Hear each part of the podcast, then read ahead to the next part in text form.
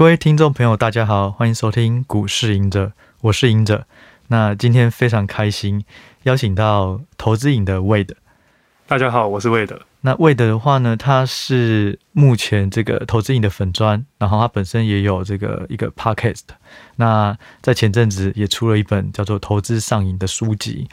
那我跟他的认识，其实我们算是网友了，然后今天也算是第一次见面。对，那我们。是在去年的时候，我忘记发了哪一篇文章，然后那那时候可能看得蛮有感觉，他就密我说：“哎，其实我们的看法、投资想法都蛮相相似的，也许可以交流一下。”那后来我们有了一些交流以后，到了前一阵子他要出书的时候，他就说可不可以呃看一下，然后如果有兴趣的话，可以可以帮他推荐。那我看完了以后，我觉得诶，写得非常的有趣，然后也很生动，里面也有很多好的观念啊，含金量很高。后来我就跟他有初步的合作。那最近呢，我觉得呃，现在的股市相对而言是比较多的波动。那为了他几乎就是全职投资人，然后所以我认为他的一些想法跟观点，还有投资交易的方式，也许能够。让听众有更多的这种参考依据，然后改变一些想想法或做法啦。那我简单介绍一下，呃，Wade 他是财经本科系毕业，那毕业以后，呃，当了营业员三年，那三年过后，他就直接成为了全职投资人，到现在。所以，呃，Wade 我就直接问你第一题好了，就是说，你嗯，毕业三年以后就马上。算是独立出来，离开舒适圈，就是说这个决定怎么怎么怎么做的，然后当时的决心成为全职投资人的的一些条件是什么？呃，我一开始其实对于全职投资人其实是陌生的，只是我刚进去金融业就是营业员的时候，那时候薪水给的其实蛮低的，一个月薪水是二十二 k 到二十五二十五 k 而已。其实后来你会慢慢发现，说你身边的那些大哥大姐，我那时候好奇说，为什么他们也都不交易？他们其实交易的人非常的少，但是他们常在电话里面会推荐客户要怎么去买卖。我那时候就很纳闷。后来有一次，有一次机会之下，就知道隔壁大哥的薪水，然后才发现那个薪资收入并不是我想要的那个收入，可能只有三十五 K 左右到四十 K，连副理的薪资也大概是六十 K 到七十 K。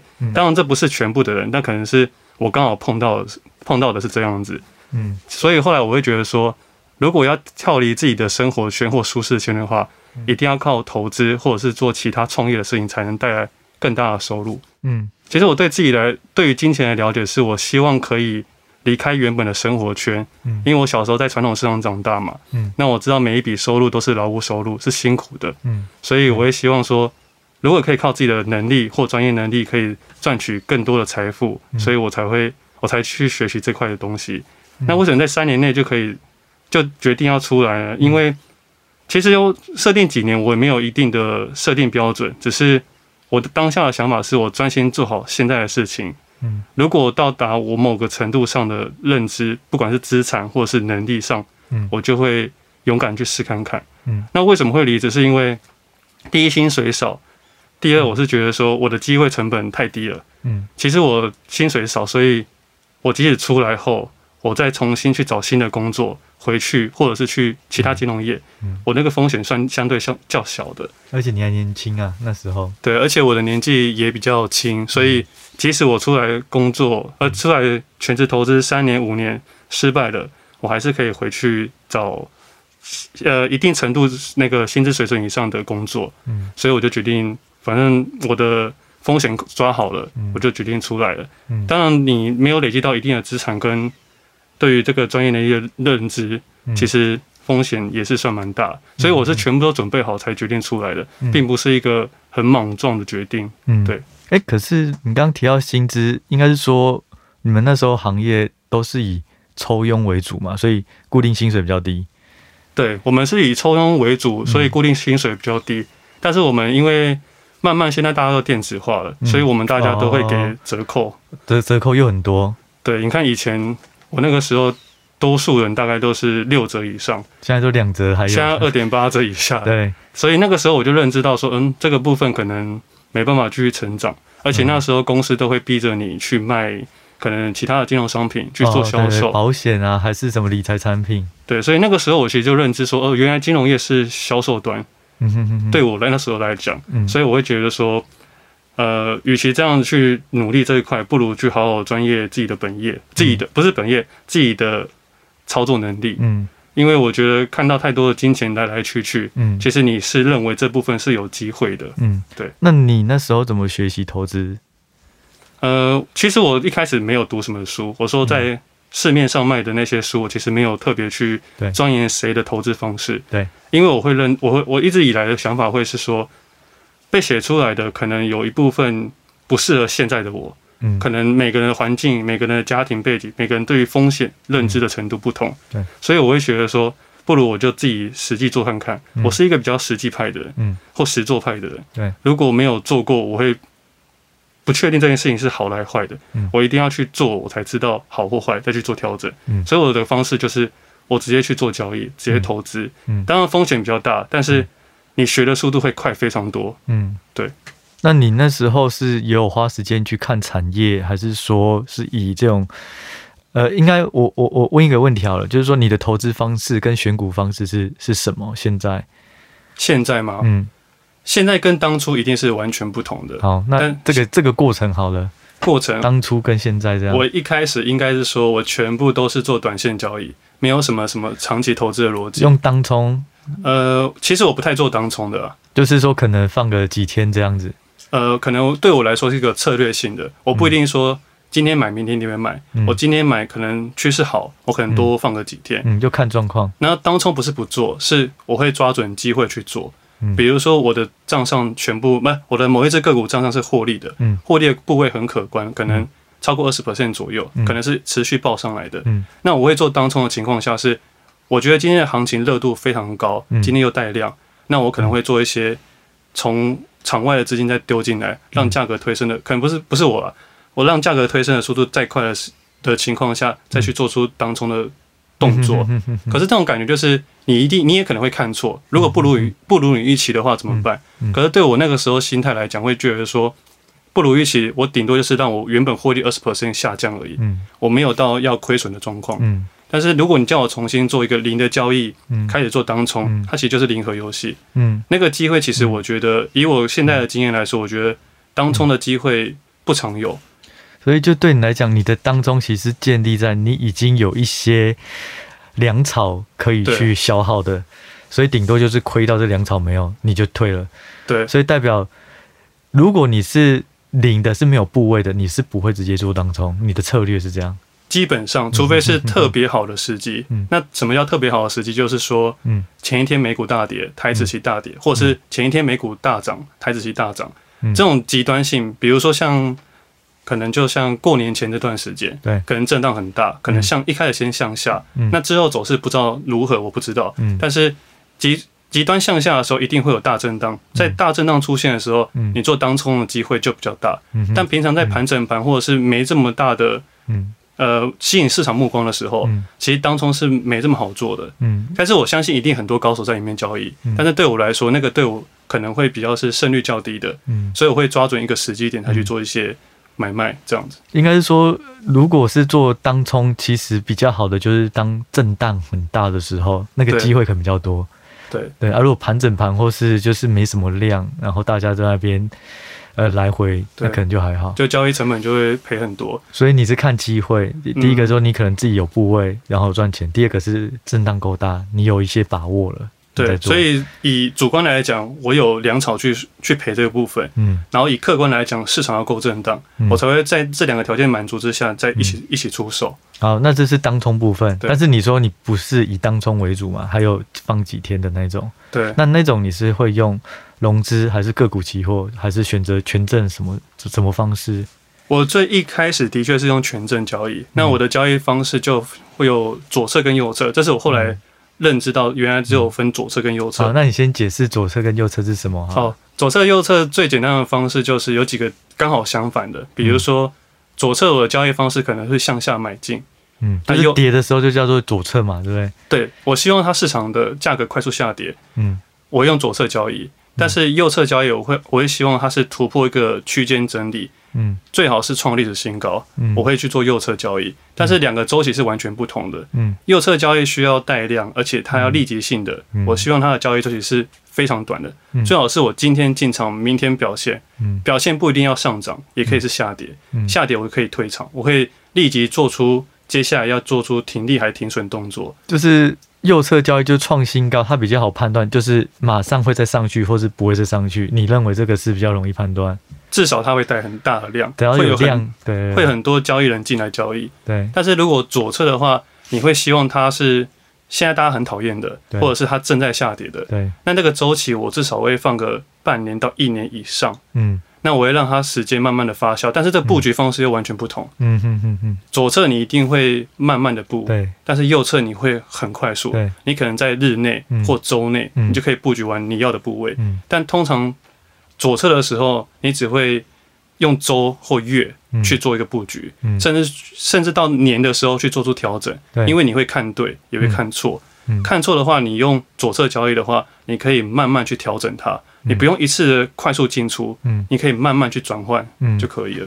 嗯，那通常左侧不会用杠杆的，嗯，因为它在下跌，你不知道它可以跌多少，嗯，所以你会把握度比较低。对，你尽量不要用衍生性商品，因为所有衍生性商品都参都要有时间价值，不管是融资、权证、选择权、期货，对，期货也要转仓啊，所以各项的金融商衍生性商品都一定有时间的问题。对，像市面上金融业。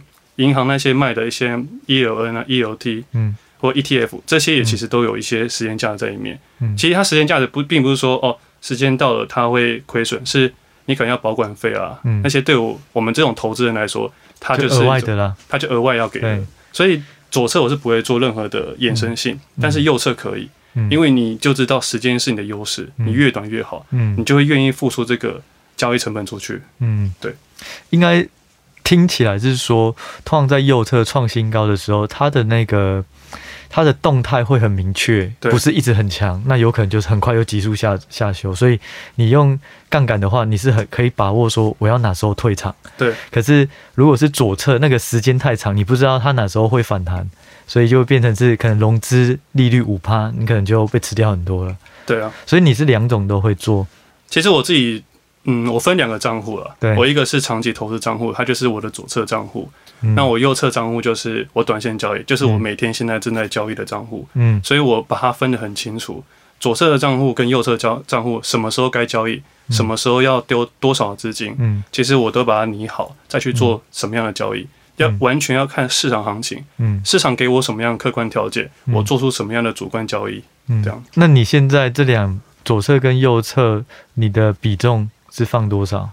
嗯，以前呢、喔，假设以前的话，我可能右侧放非常的重，可能超过八成，就是短线的居多。对，但是因为资金少，我可以这么做，我的风险也有有限，因为我还年轻。但现在资产的部位越越越来越大的情况下，我的左侧交易的长期投资账户会比较大，啊短线会比较小。嗯，那其实你其实对我来说啊，我右侧账户的交易的杠杆拉上去后，其实。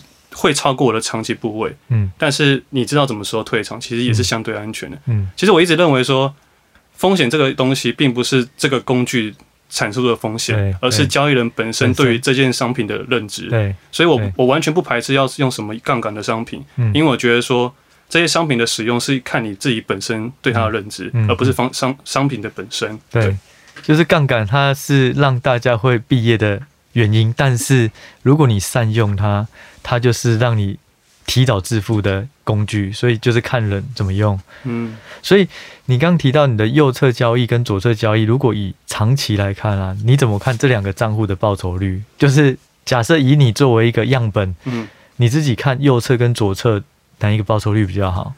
以以前来说当然是右侧比较好，但是今年来说，嗯、这两年来说，很明显那些长期投资的个股都很多都翻倍了。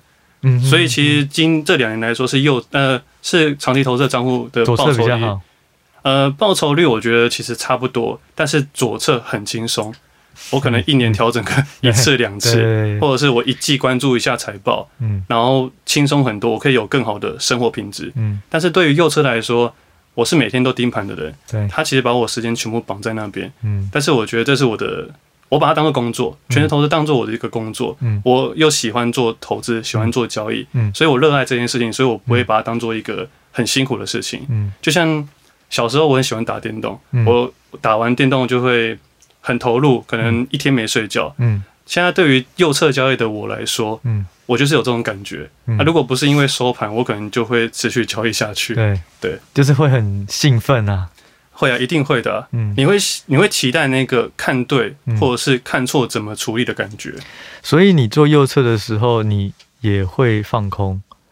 我会放空啊。那你放空跟做多，基本上你没有一定的这种偏好，就是看你认为机会哪一个比较大。其实，在二零在二零一九年以前，我都会做双边交易，嗯，会做多会做空，都是用右侧行为。嗯，但是其实，在我出国回来之后，我就不太做做空的交易了。我今年只有认真的放空一只一一个产业的类股而已。嗯，那其他的做一些期货的指数的放空，都只是做一些小部位的避险。嗯，它是要保护我的长期投资部位，但是通常额都不会很大，所以我不会把它当做说我要为了做空而去获利，而是来保护我的部位。就买保险的概念，就是稍微买一点点，但是不会说买到很很大量。那今年只有操作。一种一一档个股有稍微用到放空的部位，嗯、那那个部位是比较大的，所以会对我来说那是要为了获益的部位哦，只有那一次而已，不然大部分都是避险，大部分都是为了稍微保护长期投资的部位而已。那我问一下，就是说你在右侧你怎么选股，在左侧你又怎么选股？就是说右侧你会选股，还是你是去看现行，然后哎、欸，我我我不看基本面，先看现行比较有机会，我再去研究，你怎么选？右侧的话，基本上看基本面太慢了，嗯、你来不及。啊、而且通常台股市场里面都会有人比我们先知道，嗯、对啊。所以我直接看量量跟价格，嗯，只要在盘中让我觉得有不寻常的量，嗯，那这个不寻常的量跟买买法，并不是说从客观的方式可以看到，对，而是盘中的细节，嗯，我们一般人来看内盘五档跟外盘五档，嗯、五档，所以。在这档，在每个档次的之间都有委托量，嗯，你可以去关注这个委托量的变化，嗯。嗯、它其实蛮有趣的。但是不要只看一天，嗯、你可以看一个礼拜、一个月，嗯、你会看出很多很有趣的东西。端倪，对，其实我觉得这这个感觉就是你想要买进大量这个部位的时候，但是不想要影响市场的价格，嗯、对，你的买法会偏向保守，但是你、嗯、你可以看得出来。这种买法是同一群人或同一个人，嗯，他是为了要买到大部分的部位而去买的动作，嗯，但是。这种时候大家都不会去关注它，也看不太出来。嗯，这个时候是我右侧会去关注的点。嗯，等到大家都在认知的时候，比如说看到带量或者是带带价，突破前高，突破前高，新闻就会开始播放了。这个时候通常我的部位已经买到至少基本部位左右。嗯，然后等到市场的行情来了，嗯，量来了，价格又来了，所以突破历史新高的时候，通常这时候都是我第一笔加码部位。我的加码部位比多数人更快一些些，那是因为我每天都在看盘。嗯，你们大部分人看到的新闻讯息都是已经已知的事实。对，嗯，所以我我大概只是领先这一拍而已吧，右侧交易。但是这一拍其实很可观。嗯就比如说，我有信心一直持续这样的交易，所以我下的部位可能会比较大一点点。嗯，所以我会敢做这样的尝试。嗯，对，我觉得有时候看五档蛮有趣，就是买盘的那个可能有一个挂。五百张，那平均都二十张，嗯、但是那五百张又不往上攻，对，然后反而后来盘势都会当天又会变成比较弱，就是有时候都是假动作也会有。其实我觉得有个可以跟大家分享，还蛮有趣的。嗯、通常整数价位都是多数散，嗯，不要讲散户投资人，就是多数一般的投资人来说，嗯，他们喜欢挂的价位，对，比比如说五十块、五十五块。一百块，对，或者是两百，他们很喜欢挂这个价位。当然，他们挂的这个价位，不管是买或卖，都是。所以我们在做买进动作的时候，我会去看这个关注价位，它带的量有多大，买的人有多少，买的那个人有多果断。其实看得出交易者背后他有多果断，他的企图心啊，他企图心有多强。在卖的动作也是，对，你一看他，他这个价位就是他不管多少部位，他就想要全部出掉。对，所以这两个价位都是我会观察的关键位置。嗯，那假设比如说我看到八十块是。企图心很强的背后的买盘，对，我就会在八十底下，七十九就先收了，七十九先收，我可能会参与这一波上去，或者是未来价格钓钓鱼这个八十块以下的时候，对，我可能会比较有信心去去试单，因为你知道有一个人也在那里等，可能背后有一个资金比我大的人，对，他也准备要买这个东西，对，所以我都用这种盘中交易去观察，去找找寻右侧交易的个股。我之前呃做当冲的时候啦，然后我就会发现很强势的股票，有时候就会先涨停又打开，又涨停又打开，嗯，然后大家就会一直想要等到涨停再卖，但我自己会觉得涨停。跟涨停的前一档其实根本没有差多少钱，对，所以我自己如果做当冲，我都是涨停的前一档我就会挂，而且很好卖掉。嗯，所以我觉得有时候就像你刚刚讲，有时候整数就是大家会有一个迷失，就是类似这样，我觉得蛮有趣的。涨涨停价也是，可是其实台股市场毕竟还算是浅碟市场，对。那其实，在里面的作手不少，对。他们的涨停板跟跌停板这个价位，其实是一个。赌明天吗？不是，它是一种流动性的玩法。嗯，很多的作手他们会希望价格到涨停价，委托到一定的量。对，那个量希望是自己的总部位。OK，比如说我希望到涨停价的时候是在我可能持有一千张。嗯，那我希望涨停价超过一千张的时候，我在做出退场的动作。对对对，他们会等这个东西。但如果今天是只有三百张，他们就不会卖。对，因为他们没办法一次倒掉，所以他们会期待这个委托量达到他们要的部位再一次卖。但是在去年二零前年二零二零年的时候，嗯，三月二十三号改掉那个五秒撮额制度，对，其实对于我们这些交易的人有稍微一点点影响，哦，因为我们那时候在做五秒出货的时候，我们可以在盘中连续敲，在五秒内看我们要敲多少单，全部敲出去。但是现在就即时交易，现在大家速度太快，而且现在电脑城市又又会跟我们抢那个速度，嗯，所以当时的做法跟现在的做法又会有点不同，嗯，所以我的交易其实我会觉得说。我一直以来都跟着这个市场环境去做一些改变，嗯，那因为市场的政策啊，嗯，然后所有东西都会有点变化，所以我们都要去做一些调整，嗯，对。那如果刚刚讲到右侧，你觉得比较好的状况是，可能原本开盘的时候盘整没有太多，突然开始带量往上攻，那你就会开始注意了吗？然后你哪时候会开始买进？你的你会等到上去以后下来，结果可能。并没有突破前低，你就就是你你是怎么判断哪些条件，你可能就会开始进攻或者怎么样？嗯，首先我先看有没有像我刚才讲的那种变化。对，如果有的话，我只会试单。嗯，等到我的获利真的有开始获利了，嗯，我才会参与这场游戏，这场投资。所以你一定会先试水温，然后这个试水温的钱赚到了，你再放更多。你不是一一注就重压的那种？不是，对，通常不会这样做。OK，那如果是。呃，我们刚刚讲的是右侧嘛，那如果是左侧，你是怎么选股？其实左侧这个选股蛮有趣的，嗯，那我觉得一开始你会，我觉得对大家对投资跟投机的概念都要用一种客观的角度去想它，嗯，不要觉得投机是不好的。嗯，我觉得台湾人很多人不喜欢投机，嗯，会用负面的感觉去说投机这件事情，嗯，但对我来说。它只是一个价差的概念，嗯，投机算对我来说是价差，嗯，然后投资是一种累积资产的过程，嗯，所以它在下跌的时候，我会怎么去看？其实市场在很多时候在恐慌的时候，它并不是马上变贪婪的，嗯，它也不会突然间现在开始创新低，明天开始创新高，不可能，嗯，因为台股市场通常都是缓缓涨急跌的，嗯，所以在真的是快速下跌的时候，那个时候你再去研究这只个股，其实都来得及，对，但是。以你的以我们自己的经验来说，你心中会有一曲一票的股票是你心中认为的好股票，嗯，这是你平常就会做的功课，嗯，我平常在看盘，我就会研究不少的资料，自选股嘛，放在里面，对，我就会看到一票的自选股，然后它真的如预期的快速下跌的时候，我就会打开那种左侧交易的思维，开始慢慢的去投入，嗯，对，所以第一点就是你会先有一个自选名单，接下来就会有看它有没有跌啊，因为有时候它不跌，你也不会想要去出手这样子。所以我觉得你跟一般法人的有一个想法很不同，就是大部分我们会是看其中一派啦，会是看哪一个产业比较好，然后找到最好的股票。那如果价位不对，我就先等。所以它是以基本面去选股。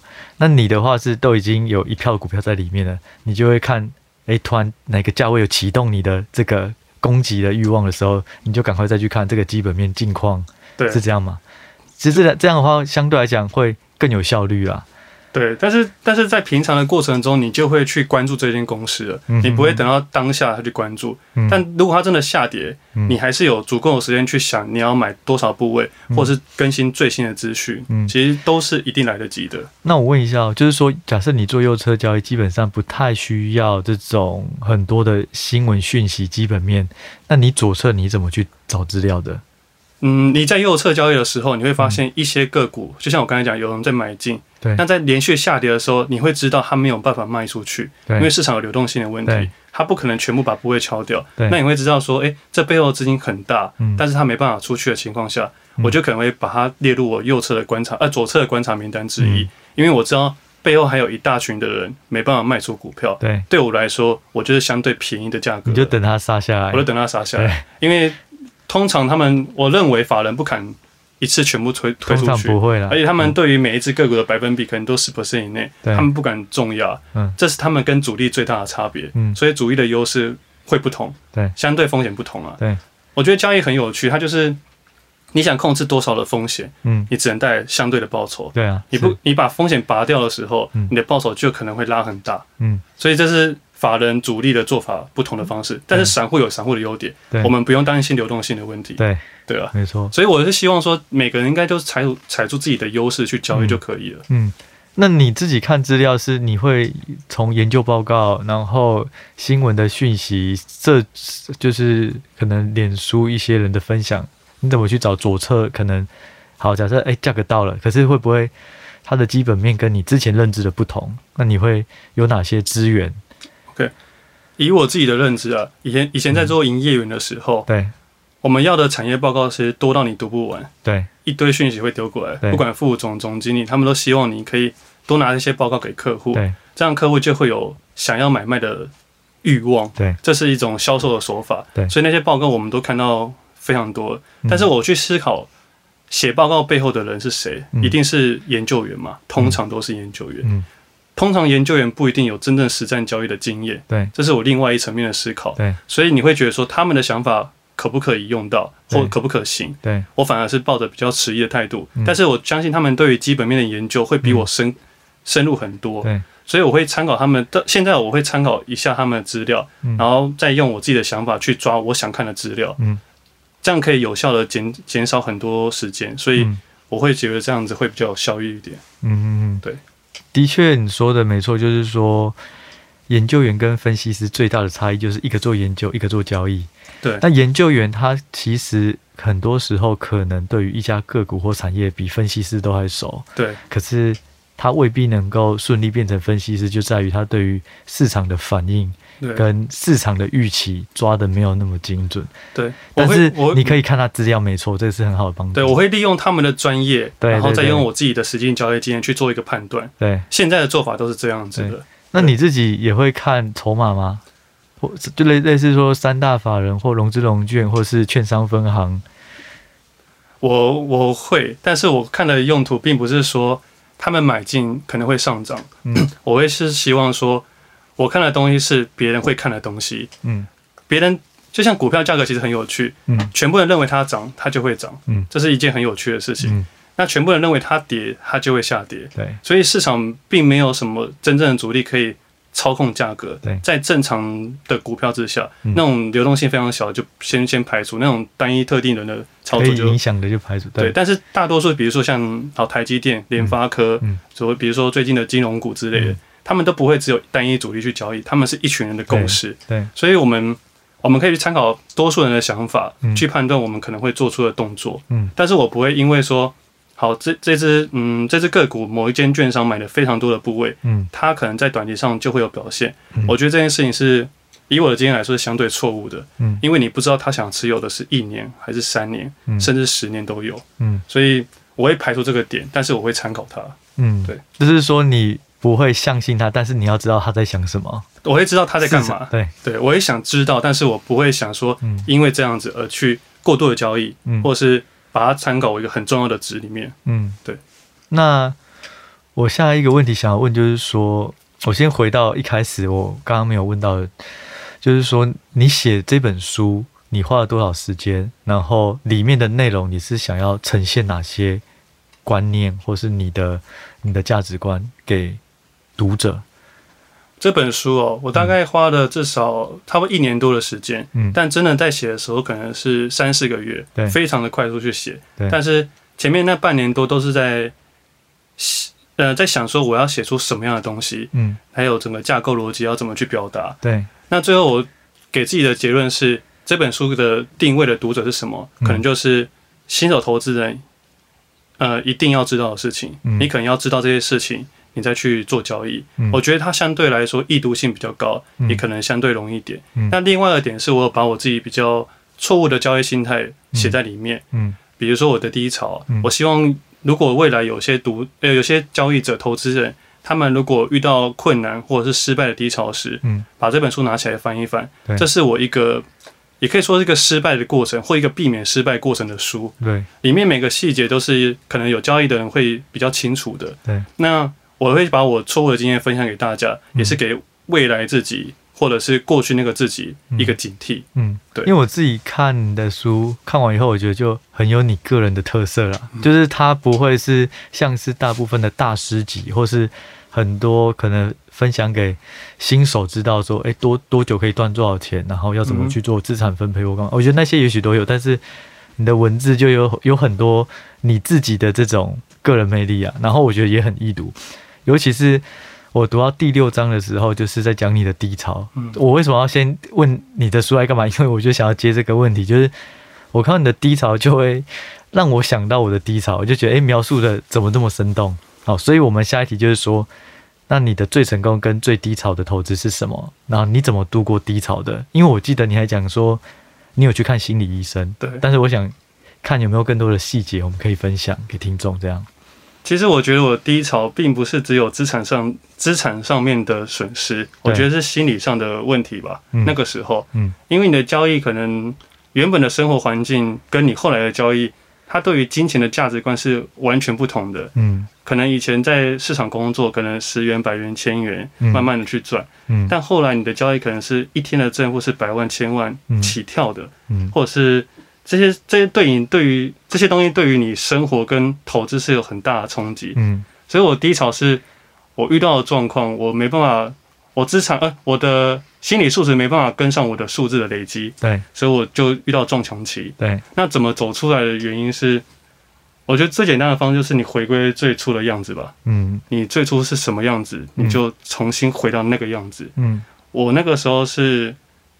知道自己心里出了一些状况后，对，我回去传统市场帮忙，哦，我开始去享受那个赚钱的感觉，就是这个人生的意义，就是又回到比较初衷，对，没有迷失在这种纸上富贵。对，其实你在资产累积的时候，你会发现，它累积的速度会超过你的想象，对。在好的时候，在好的时候，但是下跌的时候你会迷失，对，你会觉得说，哎。过去这么做可以，现在这么做怎么不行了？嗯，但是很多东西都是市场行情的变化。对，你有没有办法认知这件事情？对，那你是怎么会经历过这个低潮？是因为你做了哪些事情？呃，我觉得我应该是膨胀我的欲望，跟我把我的风险概念给拿掉。所以那时候也是等于杠杆，对，杠杆过过重这样。其实那一波其实做期货赚的非常的快。他可能原本比我原本想象快非常多。你是做类似指数的期货吗？我当时是做指数的期货。OK OK。结果后来反转市场的时候，我还是有太有太有自信了。嗯。我认为我应该还是会像以前一样看对，但是后来市场反转的时候，那个波那个波动已经让我没办法在当下立即做出一个理性的判断。对。所以我才连续犯错。对。我觉得作为交易者要小心一个点，就是，对，你尽量不要让自己有一种侥幸的心态，一点都不该有，对，因为你只要犯了第一次的侥幸，对，你之后会连续犯错，对，我那个时候就出现了连续犯错的问题，对，后来重新去思考后，把那些细节全部写下来，我才发现，哦，原来我交易忘记了一个东西，就是持续性，嗯，我觉得持续性很重要，因为很多的投资人都对于股票市场有种幻想，嗯，他们觉得说。我进来今年就要赚多少钱？对，我三年内要我要达成多多大的金额？嗯，但是大家会忽略那个持续性。嗯，持续性跟风险其实是一种相对的。嗯，你你想维持那个持续性，你不只是资产上，还有交易上，还有心理上。嗯，我那个时候忽略了心理上的问题。嗯，后来我把它稳定下来后，我还发现哦，原来这件事情这么的重要。嗯，你的持续性是说心态不能跑吗？心态不能跑，你要淡定的看这个市场，嗯、不管它的涨跟它的跌。对，然后你要你要专心于它的风险上面。其实我这本书有一个很不很很重要的点，就是嗯，我希望把我失败的过程分享给大家。对，对于交易市场，其实也是。那个通用的，对，我们在做交易的时候，我们去关注每一次的风险值跟极端的风险值的情况下，对，剩下就有可能获利了。对，我们不停去控制亏损，对，获利让它慢慢的去跑。对，其实这样相对一来一往情况下，对，是就是会有赚钱的机会会大于亏钱的机机会。嗯，这就是我们作为作为持续性的最重要的东西。嗯，对。那你那时候呃有停损的，怎是会做什么方式停损吗？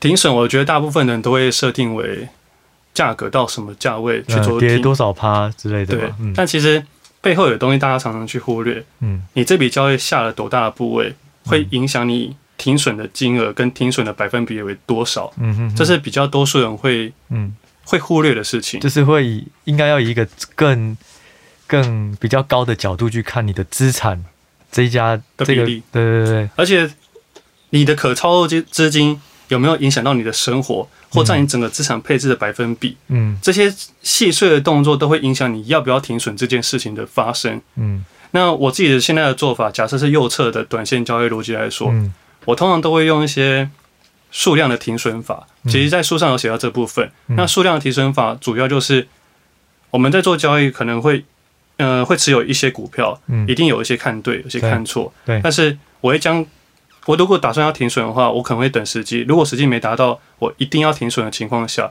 我会把我一些获利的部位同时做一个双边退场。嗯，这样会空出一些新现金出来，新的资金，新的资金出来，你会客观的看待这个市场。还有没有什么其他机会？对，或者是你可以做出增减码的动作。嗯，其实我觉得现金是一个非常好用的东西，它可以让你去放大获利，也可以让你尽量去降低亏损。嗯，我觉得现金是一个。我把它当做武器啊，嗯，它让我去做出这些交易的策略。对，嗯、那如果是左侧跟右侧都亏损，同时亏损，对，我我其实有想过这个问题，但基本上很少发生。为什么？嗯、因为右侧交易的时候，市场都是往上走的时候，嗯，左侧都是往下走。哦、在左侧交易的时候，你基本上不会持有太多的。短线交易部位，嗯，甚至你的水位可能在一层、两层以下，嗯，那你自己知道，你有八成的资金去调配这个部分，嗯，所以你右侧其实一点都不担心，嗯，你反而在市场快速下跌的时候，你要去关注你左侧的账户要怎么去处理，嗯，所以通常左右侧的概念刚好是相反逻辑的，嗯，但是你把它分出来，它不会同时发生，嗯嗯，对，所以这好处就是当有一边好，另外一边可能不好，但是就不会说一次就是两面都通杀。几乎是不会，而且有一个东西还不错，你会避掉一个很大部分的时间，就是盘整格局。你不会在盘整格局的时候做出一些无谓的出手动作，这些会影响你当下交易的或者是未来交易的情绪。比如说你在试单一档股票，对，你进进出出进进出出，等到它真的发动往往右侧的创新高的时候，多数人都只会做出退场的动作，他们不敢去勇敢的加码，反而在这段时间我都不太会动作，我反而会。坚持我的右侧行为嗯。出现了才去做交易，嗯、对。所以你的方式我听起来就是说盘整你都不做事情，那如果跌你就变成左侧，如果缓跌啊你就会开始关注，那一如果大涨那你就开始往右侧。对，其实缓其实盘整格局的时候还是可以做一些交易，嗯，比如说我用指数来说，嗯。以指数的概念来说，我们可以做选择权嘛？对，选择权可以做买方跟卖方。那卖方在盘整的时候是有优势的，但是相对来说，它背后多数人认为它的风险是无限的。嗯，但就像我刚刚一开始讲的，风险是对于你对于这商品的认知。对，你下的部位少，其实风险是有限的。对，再来你做双边的期货去做一个锁住的感觉。对，其实你也不会有太大的风险。对，但。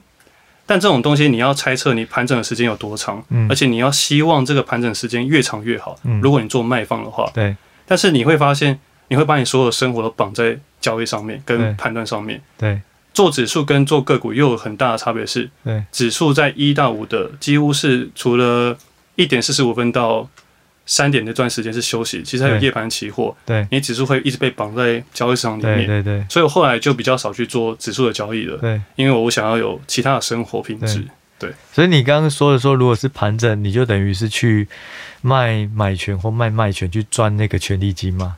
对，但是现在真的比较少了。现在比较少，因为我觉得这个有时候也很恐怖，就是一边错了，可能就就是亏损无限啊。呃、我我觉得对于这种衍生性商品，它会变成说你的主部位多少？对对，它等于是配菜而已。对，配菜一样，就像它是调味料而已。对对对对。对那我问一下，就是说你刚刚讲到的是最低潮的状况，那如果是比较好的成功的代表作，有没有什么可以分享？嗯，以我的交易来说，我会觉得是，我会尽量去忘记这些成功的案例，因为它会影响我下一笔的交易。嗯，如果我去想说我上一笔赚了多少钱，我下一笔是不是也要赚到多少钱的时候，嗯，你的心中会自然去忽略风险这件事情。我尽量去忘记那些亏损，呃，忘记那些成功的案例，我把它当做是市场市场里面一个日常的感觉。嗯，但是我反而会记住那些让我印象深刻、影响到我心态的那些错误的交易。嗯，但正常的在做买卖的时候，停损停利是一件比较自然的事情。对，你不会刻意去记这个笔买卖是对的还是错的。对，你只要知道说我在我的交易行为里面没有做出。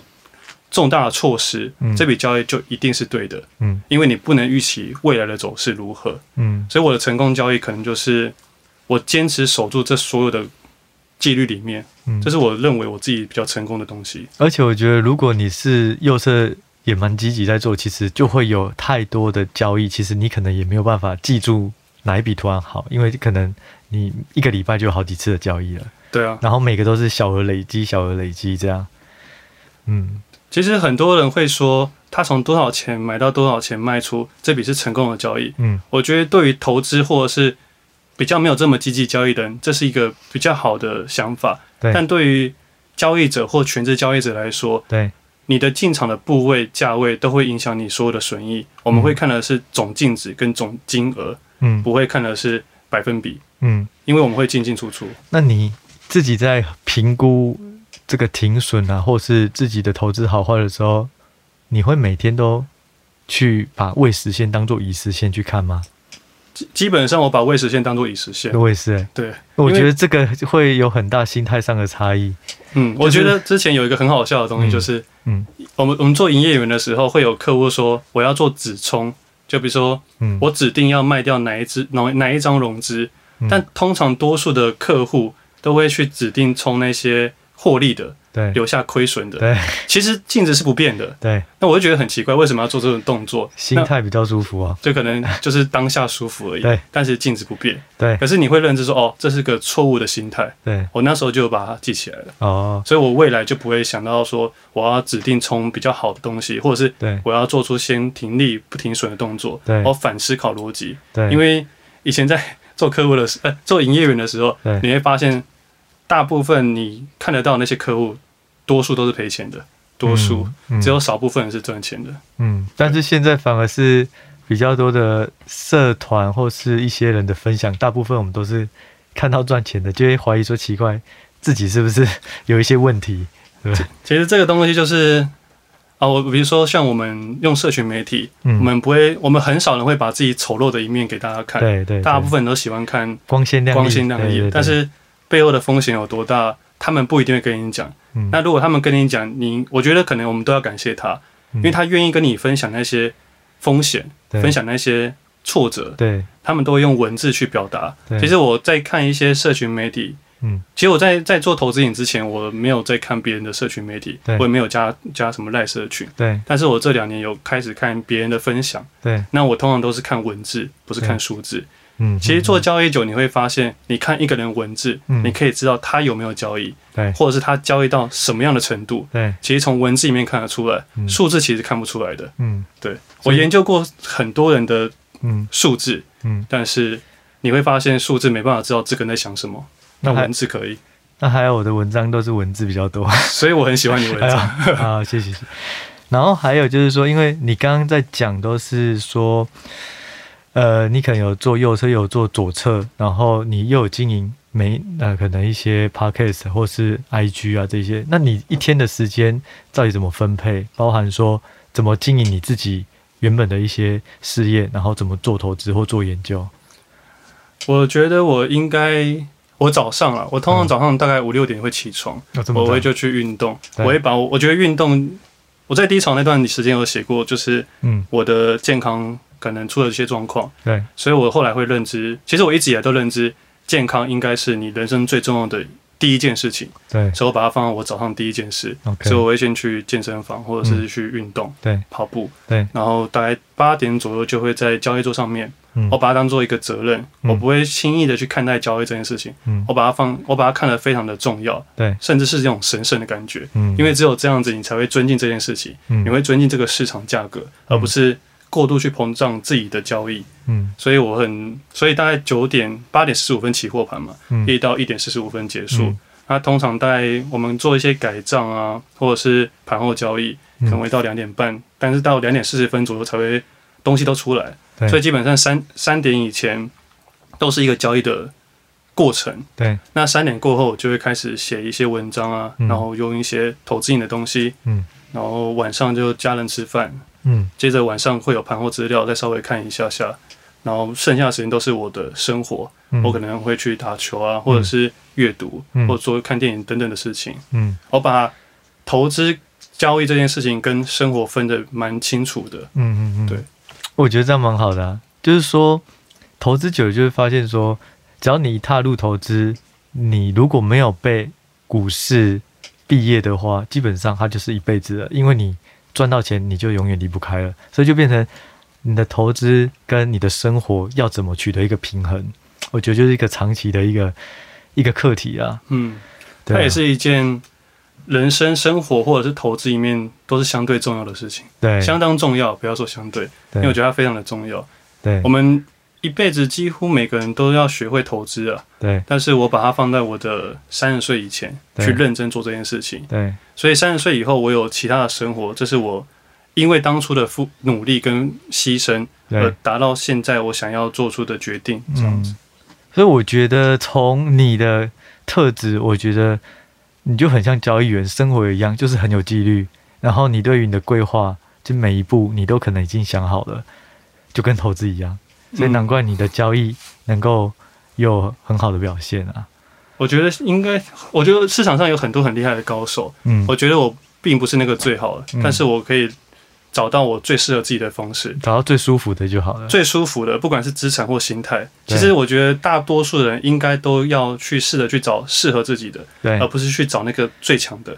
最强的付出的背后的东西可能看不到。对。然后想要问一下，就是说，呃，你自己经历过这些低潮啊，那你有什么想法或是一些提醒？你觉得是对于新手？这种加入股市的人来讲，会是比较重要的。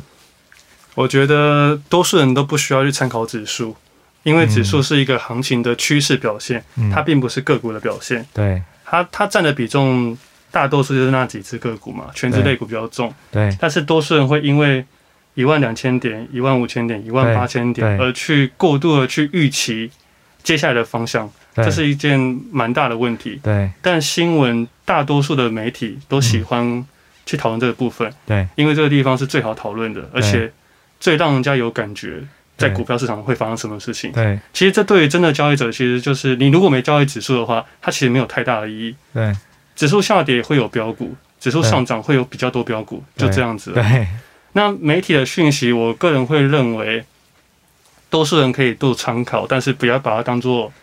圣杯，或者是一定对或一定错。对，我们可以去思考写这篇文章的背后的是谁。嗯，就像交易员跟研究员是不同的。对，那交易者跟作者不是作者，交易者跟那个记者、记者、撰文者，嗯，其实理念上也会有点不同，或是立场也不同，立场也不同。对，那像我我们自己，像我已经做了一些些分享。嗯，那有时候。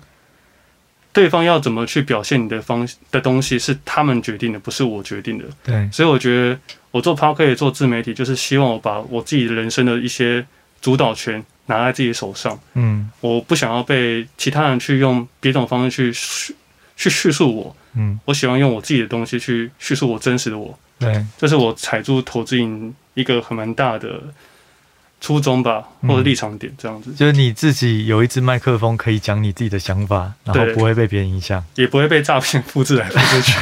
现在我们声音比较难去被复制，但是文字会被诈骗集团拿走。对，每天留言都要一直看。对啊，我是觉得还有就是，我希望新手投资人可以记住，嗯、你应该跟自己比，嗯、你应该以自己的立场去做投资或交易，甚至是资产配置，嗯、这都是要以你自己为主。嗯，但是你不要去参考太多人的对账单。我说文字很重要，数字其实一点都不重要。对，数字只有在你自己本身的对账单才重要，其他别人的对账单不关你的事。对，这点很重要。不要以为说你现在看到身边人都赚钱，但是很真实的是，你身边那些赚钱不会告诉你他们赔钱是怎么样。对，其实，在做营业员，你就发现其实多数人都会亏损，很多经理人也没有这么漂亮的账务。你自己看在营业员的时候，亏损的比率才有是怎么样？就是说，可能一百个人，大致上，我我觉得当冲的人亏损的。亏损的不哎，亏损的量体最大，大部分做当冲的人都比较容易亏损。OK，因为你做当冲，你一进场就先亏钱嘛，交易成本。对，但是并不是说当冲人就全部赔钱，一定有那些佼佼者。对，但那些佼佼者可能是少数。对，我连我自己都觉得说当冲的难度比较高。对，我之前当冲有当冲过的方式是。你在每个上下转折的时候去做一些买上跟买下的动作是可以的，对。但如果价差空间不够大的时候，你只是损失交易成本而已。对。那这些东西一来一往的情况下，就会把把你的胜率降低了。就是券商赚最多钱啦，因为手续费嘛，还有政府。没错。嗯，那大致上我今天想问你的问题都问完了，那你有什么问题想要问我吗？我其实以前也会想要进交易员，那我身边有同学当交易员，对那我想问你说，嗯，呃，交易员的条件或有什么特质？你说交易员是像是基金经理人这种类似类似。OK，呃，就像我刚刚讲的，就是说研究员跟基金经理人两个最大的差异就是一个做研究，一个做交易。那我认为，嗯、基金经理人最重要的事情就是说，如何在环境改变之中。做出正确的决策，我觉得这个非常难。那这个通通常就需要，呃，我分把投资，我认为有两个东西最重要，一个就是选股能力。那研究员一定要会有选股能力，知道什么是好股票，经理人也会。但是第二个不同就是心理素质。我觉得研究员不一定要有心理素质，因为他跟股市基本上没有太大关系。但是基基金经理人他一定要有很好的心理素质。那这个心理素质最主要就是要对抗。环境改变的时候，你还是能够很客观、从容，然后做出正确决策。嗯嗯，对，我觉得这个是基金经理人最难最难的。但偏偏选股能力，你可以透过看书或模仿，你可以找彼得林区、巴菲特、索罗斯他们找什么标的，然后你慢慢去学。但心理素质就是你知道要停损，但是你做不出来。嗯，你一定要经历疼痛。其实经历痛苦，你才学得到。所以一个是可以透过书去学，一个是你只能经历过、体会到才会学到。所以我觉得这个就不是每一个人都一定适合啦。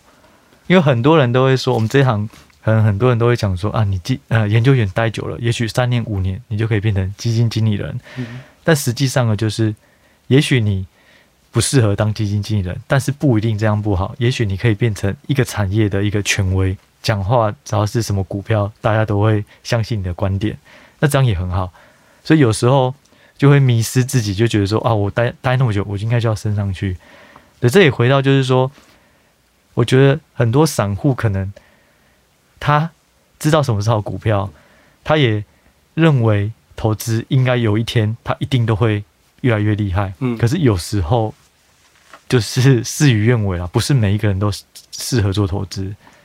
对，所以其实我觉得这种就是实际跟理论很大的差别。我们在停损，比如说我常常就遇到停损的时候，我们在停出这个价位，当时的时候，你心态在乱的时候，你会觉得说，这个停损的数字可以换成一台车还是一栋房子？对，这个瞬间你会犹豫的。对，可是你在原本设定的时候，你其实不犹豫的。对，所以我们在设定上会这么做，但是实际上会有另外一种感觉，就是你当下的感觉。对，而当下那个感觉。就是你成为一个成功投资者还是失败投资者，一个很重要的转捩点。对对，所以我觉得基金经理人就是他会比较成熟，他该做的事情或是原先想好的东西，就是照着计划走。嗯，我觉得这个是最重要的特质，就是心理素质。了解。那你，我想问你第二个问题。好，那个时候你从交易员到现在全职投资或成立粉砖这件事情，嗯，你有没有遇到什么的困境跟你的想法啊？我觉得，老实说，就是说，法人机构的资讯真的非常的多。就像你一开始讲的，营业员可能就有很多不同的资料。那法人机构越大的，你就全球的这种券商都会给你，然后朋友也很多，就是所谓的同业啦，他们会跟你说最近比较热的是哪一些，嗯、就讯息太多，多到就只能做过滤。那现在不一样，就是说散户相对资讯就很少，呃，就是你能够拿到的资料很多很多很多，第二手、第三手、第四手，所以心态上很大的差异就是说，以前在投资当法人机构的这个。在里面工作的时候，我就会希望掌握先机，因为我比别人提早判断到一些趋势或一些征兆，所以我先进去，然后大家看到以后价格拱上去，我就靠见见机卖掉。但是那个心态在于散户是比较难，因为你看到的资讯已经太多手了，嗯，所以你反而是要拉长，就是说我看到资讯比较落后，可是我还是看到一年后、两年后它会不会好。那如果前面那批人玩完，股价下来，我就开始找我的好球带，所以我觉得那个心态不太一样。就是我知道我的劣势就是我没有比你多的资讯，但是我们有同样都知道这家是好公司或烂公司，嗯、那差异就在于价格的决策，我就不要跟你去追高。嗯、我觉得这个是法人跟散户对我来讲，我觉得很大的改变。所以我自己现在的投资就会变成是很专，一定要很了解的一家公司，而且我的价格一定要。够精准，嗯，对，那这够精准就变成是说，有时候大家都在大涨，然后在赚钱的时候也要很小心。可是有时候就是会有心魔啦，嗯，对，所以很大的差异，我觉得是这样。这其实对我自己来讲，我也有一些感触，嗯，对，比如说。一档上涨的股票，并不是每个人都赚钱。嗯，一档下跌的股票，也不一定每个人都赔钱。对，我觉得是就像你刚才讲的好球带的东西。嗯、对，而且还有你刚刚在讲到另外一个问题，就是你对于这只个股的信心程度有多少？对，这会影响到你要下多少部位。对，跟你的好球带离你设定的价格跟现在价格有多远？对，这是信心后面的东西了。所以我觉得你原本的我们这样好像一直在互捧，没有，就是有我觉得蛮多雷同啊。就像你刚刚说。你在左侧大跌的时候，你是从自选股选出来，就是这个会比较合理。就是说，很多人可能他是看到，我可能半年前世芯，嗯，IC 设计从可能一千块跌到两百块，对，大家就去接。可是你有可能是接在六百块，对，会跌到四百块，又再继续跌，就变成他可能对这个产业都不熟，但是看到股价大跌就跳下去。我觉得这个就很危险，因为你没有信心。对，那就像你说的，如果是要左侧的话，你一定哪时候反弹不知道，所以你一定要很有信心，而且你的丢的这个建的成本就不能太高。嗯，对，所以我觉得的确啊，这个很重要。因为假假设下跌的个股你没有信心去买进，它即使上涨的那一刻你也会卖出，嗯、对，你就直接获利了结，一样的概念，也赚不到钱。对啊，对。那我还想再问你第三个问题。好，请问就像我之前听你的节目，你有说你想要做一些。除了投资以外的事情，对，其实我也蛮想做其他投资以外的事情。嗯、那你说你对于电影产业或者是其他创作产业有、嗯、产业有兴趣？嗯，那如果是你的话，嗯、电影你想要拍什么样的类型电影？我自己会想要拍两个，一个是呃悬疑片，因为我可能我可能喜欢动头科幻或悬疑，啊、我喜欢让让别人动脑，嗯、因为我觉得就是好的电影，它就是要出乎意料。然后，当你有很多出乎意料的想法，可是它是一个很合理的出乎意料，那就会有惊喜。那我就会想要有一些巧思做这些事，这是我比较想做的。因为我认为可能比较感动啊、温馨那种，我不一定有优势啊。就某个程度上，我希望做电影，可是我还是希望做出我的优势。那我认为我比较喜欢去动头脑、逻辑性的。那我希望设计一些巧思在里面。那第二个就是，我觉得。就是我们人生都只能经历过一次，所以我想要体会不同人生，所以我会比较想要做这种科幻片，可能就是它的世界观就不是地球，或者是它是某个某个时光倒流，或者我我会比较想要做这种和现在完全无法达到的东西。那这个东西因为呃可能需要动画太贵了，嗯嗯，所以我可能就会以这种卡通或动漫的方式去呈现，嗯嗯，对，因为资金有限啊，所以这是我蛮想做的啊，嗯嗯，哦，了解。那你想要做什么吗？其实我也蛮喜欢电影，看电影。那我也其实刚刚好啦，我也喜欢逻辑或者是推理的的电影哦，因为我很喜欢一些电影最后的最后，他不是要给你一个标准答案，对，他是要留下一个问题让你去思考。对对对对。其实我在写这本书的最后一段，其实有参考这种电影的概念，我留下最后的问题就是我们的故事都正要开始。对，那它不是个标准答案，投资市场是这样子，电影给你的感觉也是这样子。对，喜欢留下一个问题让你去思考答案，我蛮喜欢这种感觉的。嗯，对对对。但是大部分在有接触过电影产业的人都叫我不要走这条路。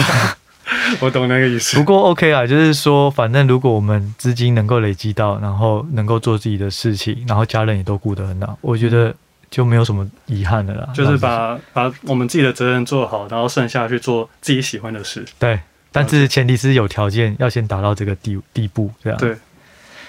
好啊，那很开心今天跟投资瘾聊的这个这个时间哦。那我也是简单整理一下今天三个结论哦。第一个就是说，呃，投资瘾认为，呃，左侧交易啊，它主要还是属于这种长线兼便宜，所以它需要一些时间，然后价位的设定要设定好。那对于右侧来讲的话，最主要就是看动能，那可以参考这个内外盘的五档的变化。那基本上这两个。可以，大家可以尝试看看自己的配比是多少比重是比较好。那通常如果你资产累积越来越多，可能就要往左侧这种比较中长线的为主，会比较适合。那第二个就是说，在做交易或投资，最重要的就是持续性啊，就说这个心态，你不能因为大涨而自我膨胀，然后开始影响了你自己的原本的判断。好，就是可能还是要知道你回到初衷这样。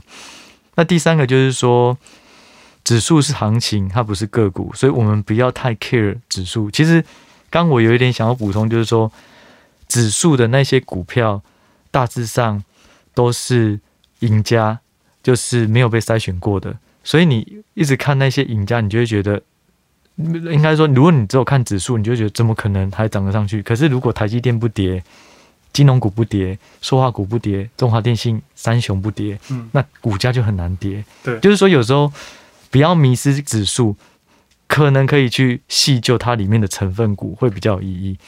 就指数不好，也是会有标股；指数大涨，标股更多。哦，他的想法是这样。那最后再补充一个第四点，就是说。新给新手朋友，就是说，我们常看到这个社群媒体太多人在分享了很多对账单，那其实那些数字跟我们都没有关系，我们还是要比较重于文字，也就是它的逻辑，然后去多学习比较有投资逻辑的一些想法，可能会更重要。对，那那大致上这就是今天节目内容，那也非常谢谢投资你的时间，也谢谢各位听众的时间。那我们就下一集再见喽！好，谢谢大家，谢谢，拜拜，拜拜。